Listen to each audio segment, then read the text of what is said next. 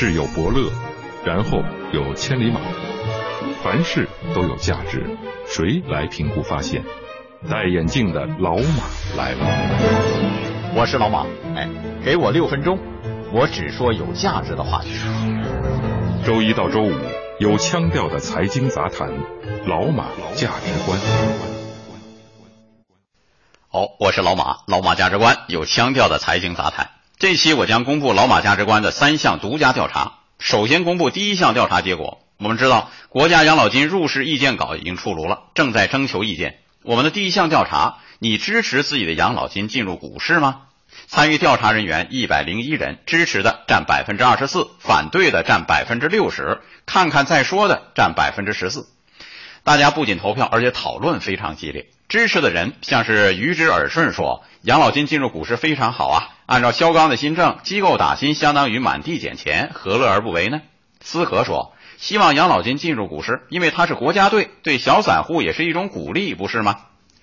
但是你也看到了，反对的声音占了上风，一大半人不同意养老金进入股市。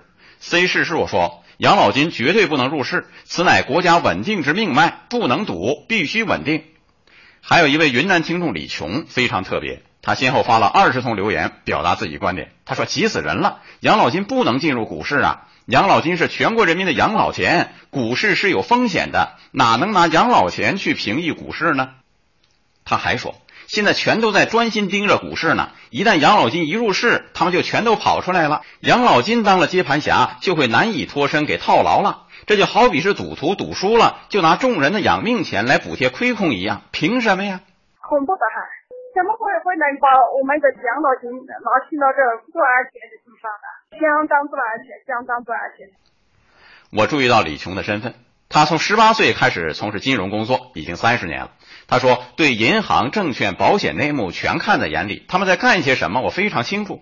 相信他的风险提醒还是很有分量的。我个人的观点也很明确，反对养老金进入股市，至少是现在的股市不适合进入。虽然有关方面一再说我们会怎样确保它的安全性，但是安全性恰恰是反对者最担心的问题。当然，意见征求还在进行中，大家依然可以畅所欲言啊。微信公众号“老马价值观”，欢迎新朋友添加讨论。周一到周五有腔调的财经杂谈，老马价值观。欢迎继续收听老马价值观。接下来公布，你认为什么是人才？这项调查是针对时下热捧高考状元现象做出的调查。得票最多的是有一技之长的是人才，占百分之三十二；做人好的占百分之二十五；快乐的人占百分之二十三。得票最少的是读书好的人，占百分之六。认为赚钱多的人是人才，哎，次之，占百分之九。各位。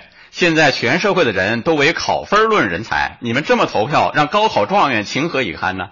现在全社会的人都以赚钱多少论英雄，在你们眼里就这么无足轻重吗？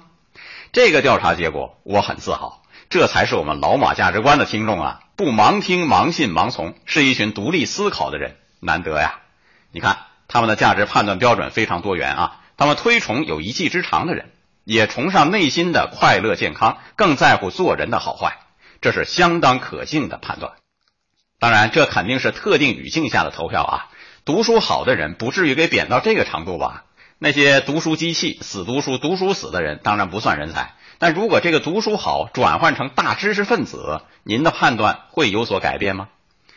听众雪莲说：“人才区分没有绝对的界限，高分不一定高能，高考状元只是一时的荣耀而已。”听众明说。人才是个人的努力和机遇，不是每个人都可以成为人才。读书好的人才其实很多，状元差不多后来都成了白领，也不错嘛。宁静说：“凭文凭论人才，委屈了多少人才啊？他们考察过人品吗？”这个说到点子上了。在这里，我不妨把国际上通用的人才判断标准跟大家分享四种。最好的人才呢，德才兼备啊，有德有才是极品，有德无才是次品。无德无才是废品，无德有才这种最可怕，毒品。最后呢，我们再看第三项调查，这个非常轻松了。你请客吃饭的对象经常是谁？